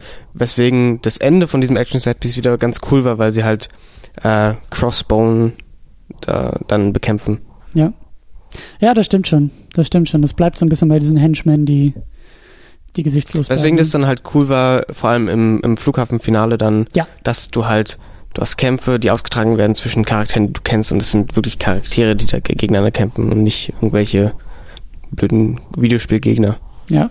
Wie, wie, äh, ich glaube, Black Widow sagt es doch, we're still friends, are we? Ja, Ja, das ist schon, es, und es funktioniert. Depends on how hard you hit me. ja. ja gut, aber das Flughafen-Ding ähm, äh, ist halt das große, wie du gesagt hast, Präfinale ist, glaube ich, so bei zwei Dritteln kommen wir da, glaube ich, an. Ja, ungefähr. Ungefähr, also nicht, nicht ganz Ich habe mich auch gewundert, dass es danach noch so, so lange weiterging. Ich auch. Und ich habe mich gefreut, dass es auch so lange gebraucht hat, bis wir da ankommen. Also von dieser Flughafenszene hatte ich im Vorfeld auch schon gehört. Das war so das für viele das große Highlight. Aber ich finde es halt sehr, sehr gut, dass der Weg dahin einfach aufgebaut wird. Ja, also wir haben wirklich ähm, die für mich extrem wichtigen Momente von Steve Rogers und Tony Stark, die halt erstmal verbal das alles ausmachen. So, hier, Junge, du musst unterschreiben, weil nur so kommen wir voran. Nein, das kann ich nicht tun, das ist gegen mich und gegen meine Werte. Sowas, call me old fashioned, aber sowas will ich in meinen Superheldenfilmen haben. Ich will, dass diese Figuren für was stehen. Ich will, dass die Art und Weise, wie sie heldenhaft sind, in Anführungszeichen, auch was verhandelt. Das ist halt eben, es geht immer um Werte bei solchen Filmen. Es geht immer um die Frage, was heißt es eigentlich, gut zu sein, wenn das Helden sind, die gut sein wollen. Was heißt das? Wo greifen sie ein? Wie greifen sie ein? Was passiert da gerade? Das ist diese Quintessenz von Superhelden einfach. Ja. Und ich finde es halt super, dass es hier auch ähm, das, was sonst immer sehr implizit passiert, jetzt mal explizit gemacht wird. Und Vor allem, wie der Film dann die ersten zwei Drittel eigentlich als Polit-Thriller die ganze Zeit funktioniert und du erst im Flughafenfinale dann merkst, wie wenig du Leute im Kostüm gesehen hast Ja. bis jetzt. Ja, ja. Und dass es trotzdem funktioniert. Ja. Dass es trotzdem funktioniert. Und ähm, ja. Ich glaube, wir haben auch gar nicht. Kann das sein, dass wir eigentlich nur so drei. Na gut, wir haben dazwischen noch diese Verfolgungsjagd, aber also drei mittlere bis große Action. Du hast wenig Action, ja. Du hast das äh, mit Black Panther, diese Verfolgungsjagd, ne? Ja. Also du hast die Eröffnung, dann diese, diese Verfolgungsjagd mit Black Panther, die jetzt auch nicht so krass ist. Und dann, Treppenhaus. Ja, genau. Ja. Ähm, wo waren wir? Ja, Flughafen. Genau, wir müssen auf den Flughafen kommen. Ähm, das große, das große Highlight, ja. Also Team Cap gegen Team Iron Man. Ähm, bis dahin auch haben sie versucht, alle irgendwie noch so ihre Gimmicks und ihre, ihre, ihre äh, weiteren Helden zu rekrutieren und ähm, es funktioniert. Es funktioniert. Es funktioniert, wer dagegen wen kämpft, wie sie gegeneinander kämpfen. Ähm, das funktioniert alles in meinen Augen. Also ich war sehr, sehr glücklich und hatte sehr, sehr leuchtende Augen in dem Moment. Es hat Spaß gemacht, aber da haben mir die letzten 10% gefehlt, weil du halt Mhm. den Umständen entsprechend ist es halt sehr gezügelt, weißt du, weil sie wollen sich nicht wehtun eigentlich. Ähm, und das spürst du, was interessant ist. Ähm, aber deswegen hat die Action auch nicht so eine, so eine Härte vielleicht und sowas Greifbares, dass es jetzt halt wirklich um was geht, weil sie sich alle trotzdem versuchen irgendwie zurückzuhalten und jetzt nicht den anderen umzubringen. Was halt dann ja erst im Finale passiert.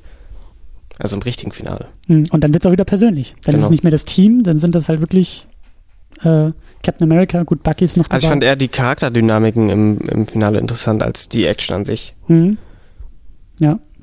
Obwohl die natürlich mit, mit Giant Man und Spider-Man tolle Einfälle hat. Ich meine, also dieses Flughafending ist halt auch wirklich so dieses, es ist halt, es ist halt so Fanservice, es ist, es ist irgendwie, was auch wichtig ist, finde ich, bei diesen Superheldenfilmen, es ist der Sandkasten. Es ist wirklich, du bist wieder sechs Jahre alt, du hast deine Actionfiguren und du lässt die einfach mal alle gegeneinander kämpfen und überlegst, wer wie dem anderen irgendwie überlegen ist oder unterlegen ist und warum und so. Und das, das, äh, das finde ich gut. Also, Ich fand es halt auch ein bisschen schade, dass es sich so in 1 gegen 1 Kämpfe aufbröselt und du dann so ein bisschen gehetzt bist im Hin- und Herspringen, weil du dann von Black Widow und Black Panther zu Spider-Man und Ant-Man musst und dann wieder zu den beiden.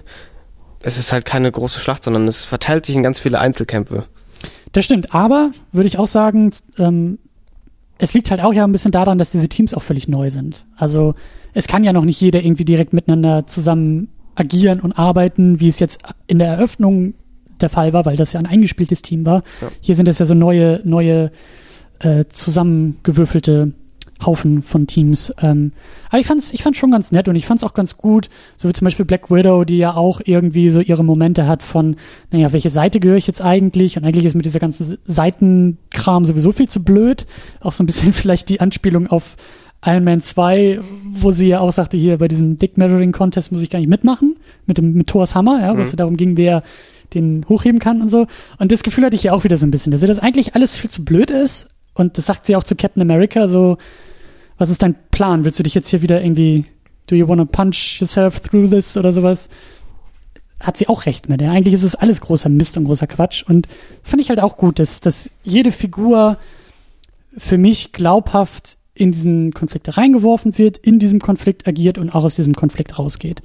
Ähm, aber ich glaube, auch da wieder Marvel, die sagen, friss oder stirb. Wenn du keinen Bock auf diese Figuren hast, wenn dir sowieso Black Widow egal ist und Captain America sowieso egal ist und äh, Ant-Man ebenfalls egal ist, dann, dann bringt dir das auch nichts. Aber wenn du halt drin bist, dann ist das. Das ist ja eigentlich sehr positiv, dass sie das so machen können auch, weil sie halt wissen, dass es funktioniert, weil die Einspielergebnisse immer stimmen bei Marvel. Ja. Und deswegen können sie sich sowas erlauben und sowas auf die Beine stellen, was sonst halt vielleicht nicht so funktionieren würde, wenn es noch nicht so lange la laufen würde. Ja. Und in meinen Augen ist auch da eben die große Stärke von den Russos. Äh, du hattest das ja auch angedeutet schon am Anfang. Wirklich jede Figur, ich meine, klar im Detail vielleicht die eine oder andere mehr, aber jede Figur hat so ihren Moment. Ähm, Gerade auch diese ganzen Nebenfiguren. Also Hawkeye, der ja sowieso immer so ein bisschen belächelt wird und auch im zweiten Avengers das ja aufgreift, dass er gar nicht weiß, was er da eigentlich zu tun hat und irgendwie mit seinen komischen Pfeilen durch die Gegend schießt, während Leute fliegen und äh, im Spider-Man-Kostüm und sonst was da passiert. Aber hier, auch er hat so seinen Moment. Jeder hat so seinen Moment, seinen, seinen kleinen Moment im Rampenlicht, obwohl es eigentlich um Captain America geht und Tony Stark auch sehr wichtig ist. Jede Figur, jeder Held hat auch in dieser Flughafenszene so einen coolen Moment, eine coole Idee.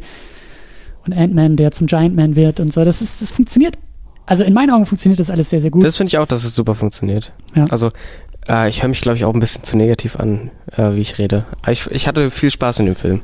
Ja. Ähm, er hat halt viele kleine Schwächen für mich, die ihn dann so ein bisschen auseinanderfallen lassen, aber. Ja. Ja, und das ist halt so für mich, ähm, also ich sehe auch die Schwächen, aber für mich bleibt er immer noch. Ich glaube, das ist so die groß, der große Unterschied bei uns. So, für dich sind die Schwächen irgendwie deutlicher als für mhm. mich. So, ich kann, ich kann da vielleicht eher drüber hinwegsehen, aber äh, ja, aber das ist irgendwie auch so dieses typische Marvel-Ding. Auch diese kleinen Schwächen, diese Kleinigkeiten ist, glaube ich, ein guter Punkt, um so überzuleiten auf dieses generelle Marvel-Ding und natürlich auch das Marvel Cinematic Universe. Ähm, wie wir auch schon am Anfang erwähnt hatten, so diese, diese Blaupause, die, die es bei Marvel gibt, die Formel, die Superheldenformel, aber eben auch ganz besonders die Marvel-Formel, die wird hier ja schon ein bisschen, ein bisschen aufgebrochen, wie du gesagt hast, dekonstruiert. Ähm, für mich ist eine der großen Stärken, da sind wir, glaube ich, auch unterschiedlicher Meinung. Ich hatte mein Problem mit ähm, Avengers 2. Das habe ich, glaube ich, damals auch, auch in, in den Sendungen gesagt. Ähm, oder nochmal drei Schritte zurück. Ähm, wenn wir bei diesem TV-Serien, Staffelding, bei diesem Denken irgendwie sind. Ja, es ist halt Longform Storytelling, was da passiert.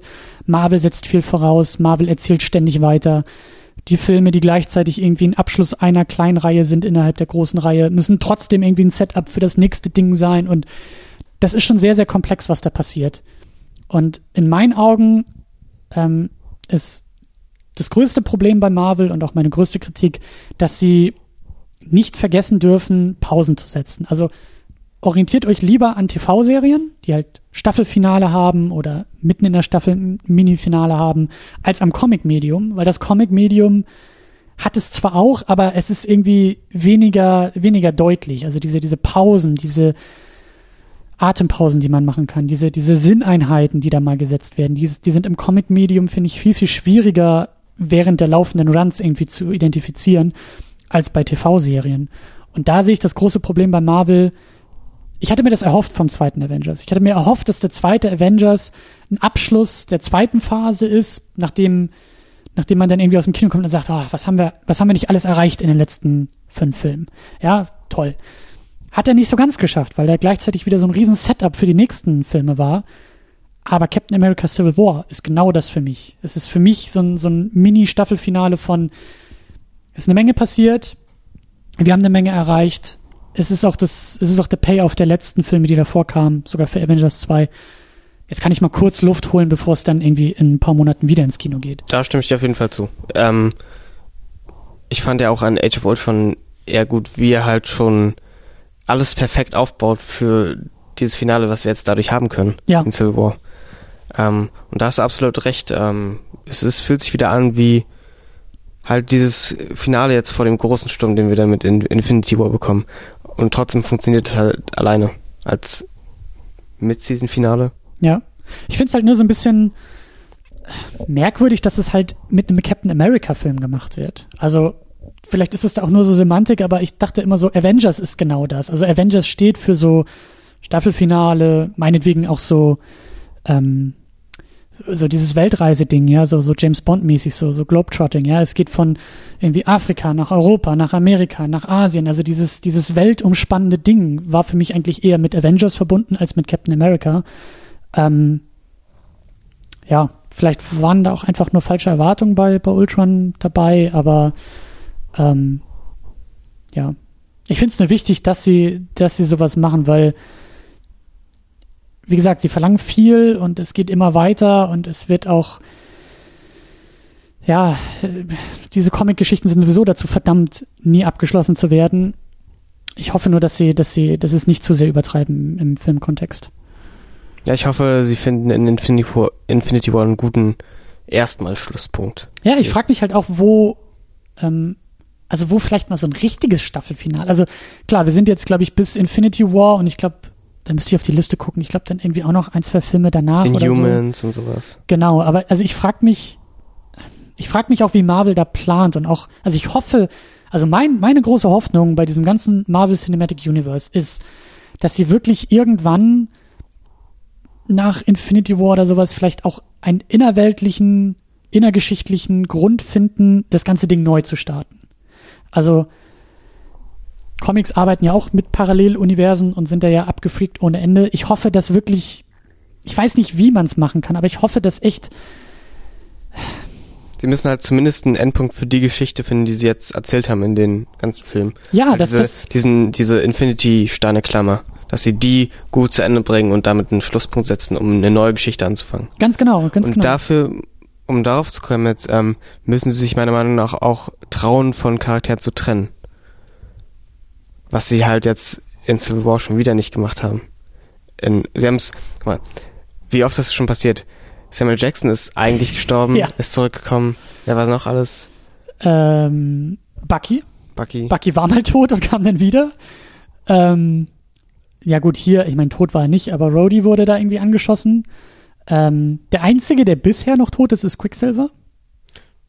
Wo ja auch die große Frage ist, ob er nicht das irgendwann konnten nochmal sie halt kommt. machen, weil er nur, weil er in dem Film gerade erst eingeführt wurde und er noch nicht für die Zuschauer wichtig ist. Ja. Aber sie trauen sich halt, das was Walking Dead jetzt, wofür Walking Dead jetzt die ganze Zeit kritisiert wird, sie trauen sich nicht mehr Publikumslieblinge sterben zu lassen. Ja, ich meine, das ist, das ist sowieso die große Frage, ähm, wie, ähm, also wie sie Figuren, man muss es ja nicht sterben lassen, ja. Also das, das Ding ist zum Beispiel, ähm, Captain America ist ja in den Comics auch ein, eine Figur, die von vielen Persönlichkeiten aus, ausgefüllt wurde. Also da gibt's ja, glaube ich, dann auch irgendwie den Falcon, der irgendwann zum Captain America wurde. Äh, Bucky wurde, glaube ich, in den Comics auch irgendwann Captain America, also Kostüm, Schild und I call myself Captain America now. Das würde in den Filmen ja theoretisch auch funktionieren. Dann hast halt nur Chris Evans als Schauspieler, der nicht mehr auftaucht, der rausgeschrieben wird, der warum auch immer, ob du ihn sterben lässt oder nicht.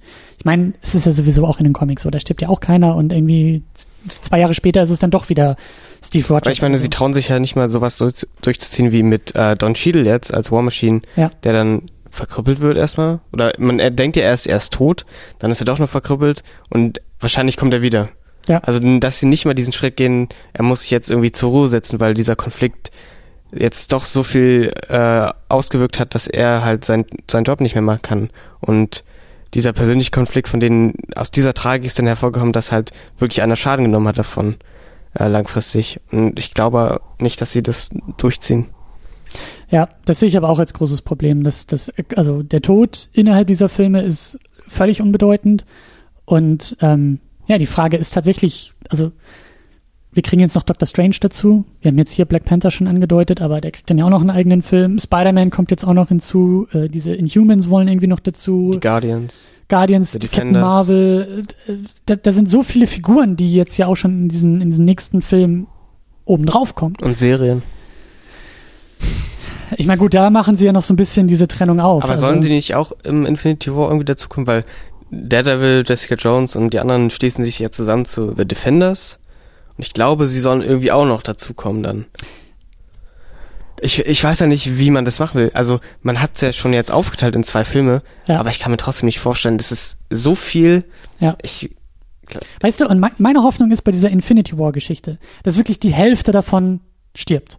Oder dass meinetwegen, ähm, hey, Thanos kommt, wir sind sowieso irgendwie im Universum unterwegs, äh, lass doch irgendwie mit mach eine Paralleldimension auf und es schaffen irgendwie nur drei Leute den Sprung ins neue Universum und das Universum startet sich selbst sie müssen neu. halt irgendwie dezimieren, sonst geht Genau, es nicht. und, und, und dann könntest du halt sozusagen wieder bei Null anfangen und nimmst halt ein paar Highlights irgendwie mit rüber oder sowas. Ähm, aber ir irgend, irgendwas müsste in dieser Richtung kommen. Ich meine, Eigentlich wäre es ja gut, wenn Thanos irgendwie kommt und die ersten tötet, damit halt wir auch wissen, dass Thanos wirklich der Motherfucker ist, der uns jetzt über so viele Filme angekündigt wurde. Ich, das ist halt auch so eine Sorge von mir. Ich weiß nicht, ob sie Thanos jemals erfüllen können. So krass, wie sie ihn jetzt angeteased haben und wie wir 15 Filme dann im Endeffekt oder so auf, auf den Infinity War mit ihm als Entgegner gewartet haben. Ähm, es müsste irgendwas richtig Großes passieren, damit das einen Payoff kriegt. aber wir sind uns, glaube ich, einig, wir wollen diesen, wir wollen Infinity War als Payoff haben. Wir wollen Auf Infinity. War als Großereignis, das äh, fundamental für dieses Filmuniversum ist. Weil, hey, ich frage mich halt eben auch, das ist jetzt eher so diese Business-Seite dabei, ähm, und Marvel verbindet ja sowieso immer beide Seiten in meinen Augen sehr, sehr gut, sowohl das Film-Business irgendwie, die Produktionsseite, als auch die inhaltliche Seite. Ähm, aber irgendwann, ich, also, wir sind jetzt schon acht Jahre dabei. Also wenn Infinity Ward rauskommt, dann hast du im Grunde genommen einen kompletten Generationssprung. Du hast eigentlich eine komplette Generation von Kinogängern, die den ersten Iron Man nie im Kino gesehen haben, aber dann zu Infinity War ins Kino gehen könnten. Ja, eine komplett neue Generation von Jugendlichen, denen du dann eigentlich ja abverlangen musst, ja, diese 20 Filme, die da so als Grundlage sind, die müsst du alle aufarbeiten. So. Ich frage mich halt, wie lange man sowas machen kann. Ich Mhm. frage mich, wie lang auch dieses ständige Set, also drei Setups und ein Payoff in einem Film, wie lange du sowas machen kannst, ohne nicht irgendwann die Leute komplett zu verlieren. Das, selbst die Leute, die drin sind, also du musst ja auch einen Zugang schaffen für neue Leute, die rein wollen in diese, in diese Filmwelt, in diese Serie im Grunde genommen. Deswegen gibt's ja Staffeln, dass du sagen kannst, hey, ich meine, niemand, das ist für mich auch das große Fazit von, von diesem Captain America. Es ist der 13. Film im Cinematic Universe. Und wenn du das auf Serien überträgst, niemand steigt bei Folge 13 einer Serie ein. Niemand. Das ist Quatsch. Ähm, aber es funktioniert wie die 13. Folge einer Serie. Mit allen positiven Aspekten, mit allen negativen Aspekten. Und ich frage mich halt, wann dann irgendwann mal ein richtiges Staffelfinale kommt, was sagt, okay, nice to know, was davor kam, was in dieser ersten Staffel passiert ist, aber du kannst auch direkt mit der zweiten einsteigen. Und das wäre für mich dann eben die Rolle von Infinity. Also wenn sie dieses Serienkonzept schon haben für ihr Franchise, dann müssen sie halt auch das durchziehen und dann halt ein Finale bringen. Ja. Ich denke halt auch, ähm, wenn mit Infinity War kein Schlusspunkt in, in der Einzelgeschichte gesetzt wird, dann ist es halt auch ein Franchise, was im Endeffekt zum Scheitern verurteilt ist und wir nur noch darauf warten, bis uns auf den Sack geht, wie bei Star Wars jetzt, wo wir genau wissen, weißt du, wenn da jetzt jedes Jahr ein Star Wars Film kommt, wir warten nur noch darauf, bis wir die Schnauze voll haben von Star Wars, was halt eigentlich traurig ist. Ja. Und es ist dann ja fast nicht mal mutig, äh, da einen Schlusspunkt zu setzen, weil es einfach nötig ist nur. Ja. Andererseits ist halt auch die Frage, ähm, was ich auch schon meinte, ähm, ob man diese Figuren, diese Figurenrollen sozusagen, also Iron Man als, als Label, einfach mit anderen Figuren auffüllt. Ja, Robert Downey Jr. tritt zurück, Tony Stark geht jetzt wirklich in Rente, den schreibst du irgendwie raus oder den schreibst du so an die Seite, dass er gar nicht mehr in den Film auftauchen muss. Und dann ist es auf einmal Rhodey, der im Iron Man Anzug drin steckt. Dann ist es Bucky, der das Schild in die Hand nimmt und sich Captain America nennt. Ähm, anders als eben, ich meine, gut, bei Batman haben sie es, glaube ich, auch so ein bisschen versucht, aber Superman ist halt Superman und Wonder Woman ist Wonder Woman. Aber bei Marvel wird es ja so ein bisschen funktionieren. Siehst du das vielleicht auch als Lösung? Wie, könntest du dich damit anfreunden oder? Ja, äh, man muss halt trotzdem storytechnisch einen neuen Ansatz finden dann. Das ist halt der wichtige Punkt. Es geht nicht darum, ähm, ob die Charaktere immer weiter ausgereizt werden, sondern dass man halt storytechnisch irgendwas Neues bieten kann und nicht halt auf der einen Storyline bis zum geht nicht mehr fährt. Hm. Sondern deswegen ist es halt auch so wichtig, dieses, diese Infinity War Geschichte zu einem Ende zu bringen. Und halt das auch als Ende zu begreifen und nicht als eine weitere Station auf dem ganzen Weg. Ja, Aber ich glaube, dazu wurde dieser Konflikt auch zu krass aufgebaut, als dass es kein Endpunkt sein kann. Was halt, weil das ist ja diese ganze Klammer für das Geschehen, dieser Infinity War, auf den hingearbeitet wird. Und außer es gibt dann so Infinity War 2, man muss es ja da zu Ende bringen im Infinity War. Ja. Ja, große, große Fragezeichen, wie die, wie die Zukunft da aussieht. Aber ja. Ja, ich glaube, wir sind da an einem guten Ende angekommen. Wir können zumindest hier irgendwie so eine Klammer setzen und unser Staffelfinale ausformulieren. Ähm, ja, wie verbleiben wir? Hast du Bock auf die nächsten Filme? Bist du jetzt so ein bisschen raus aus dem, aus dem Marvel-Franchise oder? Nein, weil als nächstes der Doctor Strange kommt. Auf den hast du Bock? Und ich, ja, auf jeden Fall. Und ich habe auch das Gefühl, dass er halt wieder was Neues bietet ein bisschen. Also eine neue Vision auf jeden Fall. Und das ist ein bisschen wie Ant-Man halt letztes Jahr so ein bisschen rausfällt aus dem Ganzen. Und was kleines, charmantes, eigenes sein könnte. Ähm, und ansonsten habe ich natürlich Bock zu sehen, wie, wie die Avengers sich weitermachen. Ähm, aber ich finde es halt auch immer wichtig, was jetzt eine gute Lösung ist, so Einzelfilme zu haben wie Ant-Man und Doctor Strange, dass du halt immer wieder Pausen hast. Du bist weiter im, im Marvel-Universum, Ja. aber du hast von dieser Geschichte eine, eine kurze Pause. Ja. Und es baut sich erst auf und du kannst dann deine Vorfreude aufsteigern dazu und Ja, das finde ich, das finde ich auch sehr, sehr klug, dass die, dass die sozusagen aus, aus diesem Kernerzählstrang, den es ja nun mal um die Avengers und auch um Captain America so, so gibt, also der, der so diese Kerngeschichte auf Civil War hinarbeitet, dass die halt unabhängig von diesem Erzählstrang anfangen, da so Sachen wie die Guardians und wie Ant-Man und wie ähm, Doctor Strange ja wahrscheinlich und in gewisser Weise auch die Torfilme. Also das, da gibt es so Dinge, die so isoliert funktionieren und die man dann mal so mit reinbringen kann, so wie genau. jetzt Ant-Man. Die arbeiten ja letztendlich auch auf das Finale von, von der ganzen Reihe hin, aber halt auf einer anderen Ebene und Ja. schlängeln sich da dann am Ende wahrscheinlich irgendwie rein. Aber es ist jetzt nicht so wie bei zum Beispiel, was äh, Star Wars jetzt macht mit Rogue One, dass sie halt einen kompletten Erzählstrang irgendwie an die Seite packen und allein erzählen, sondern es sind halt Filme, die dann im Endeffekt auch zum ganzen Bild beitragen Ja, und damit reinführen. ja, spannend, spannend, spannend, spannend. Also ich hatte, wie gesagt, sehr, sehr großen Spaß. Ich habe auch äh, Bock, so in den nächsten Wochen und Monaten. Ich will den auch noch mal gucken. Ich werde den, glaube ich, nicht Ich noch werde ihn auch nochmal gucken. Im Ich IMAX. Wirklich? Ich glaube ja, ich habe Bock drauf. Äh, ich weiß nicht. Also ich hätte Bock, den noch mal im Kino zu gucken, aber ich glaube, ähm, ich gönne mir das dann eher nachher noch mal im Heimkino. Aber es ist schon, schon echt ein Film. Äh, wie gesagt, hat mir sehr, sehr gut gefallen. Ich bin auch gespannt, ähm, weil das ist mir jetzt in dem, in dem ersten Avengers, als ich den in Vorbereitung noch mal geguckt habe, ähm, ich freue mich auch noch mal in die alten Filme zu springen und da nach Anzeichen zu suchen, die jetzt auf Civil War schon, schon hindeuten. Also mir ist im ersten Avengers zum Beispiel aufgefallen, ähm, dass, äh, also klar, es gibt die großen Motive, die ja schon irgendwie auf die späteren Filme hindeuten, die man dann auch schon im Kino als das irgendwie sehen konnte, auch jetzt hier bei, bei Civil War. Aber ähm, in dem ersten Avengers gibt es zum Beispiel so einen Moment, da, da sind sie auf der Suche nach Loki ähm, und äh, Agent Coulson sagt da in diesem Helicarrier von wegen, ah, kein Problem, den finden wir sofort, wir haben überall unsere Augen und Ohren auf der Welt.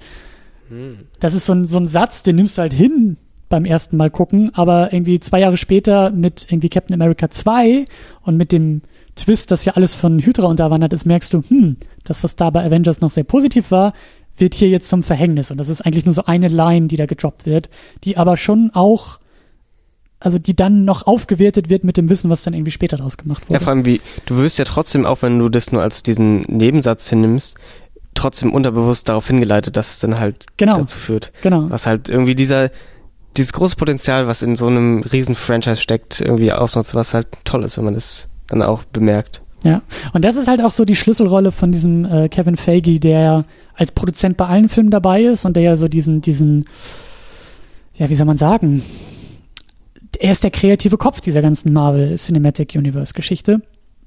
Und ich glaube, das ist auch der Vorteil, dass Marvel jemanden hat, also der auch in Story-Hinsicht denkt.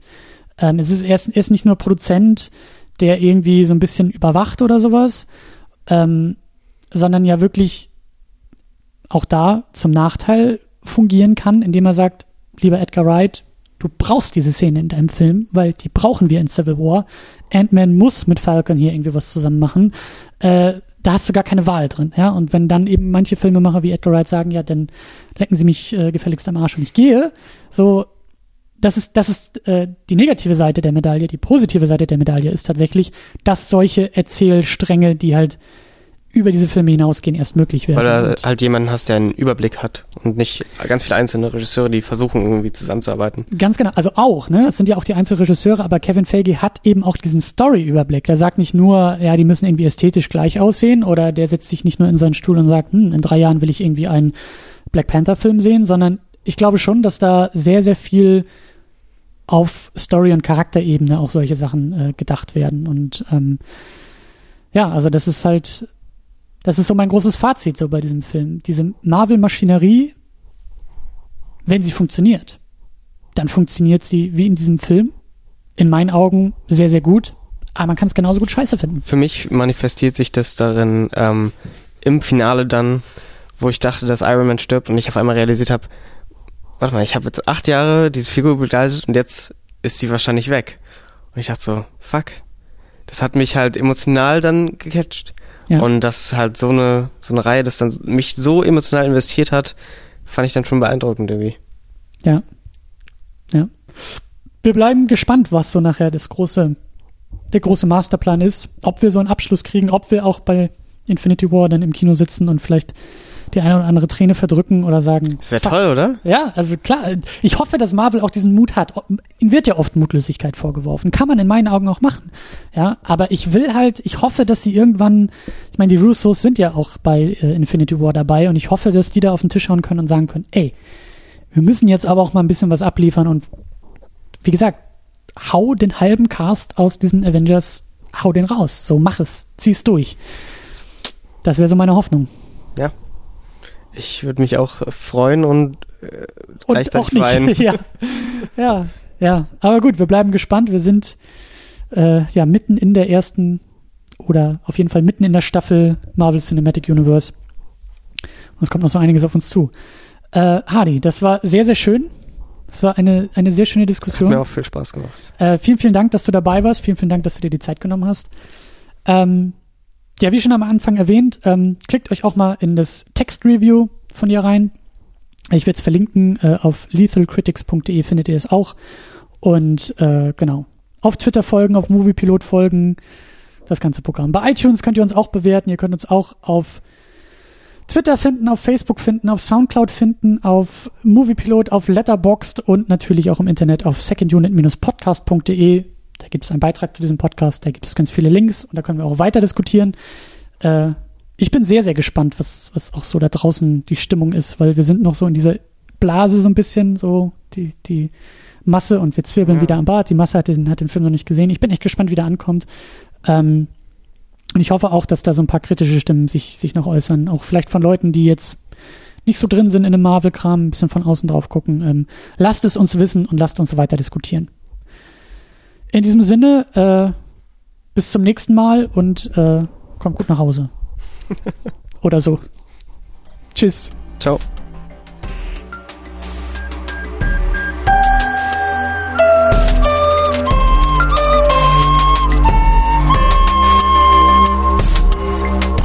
Second Unit. Second Unit.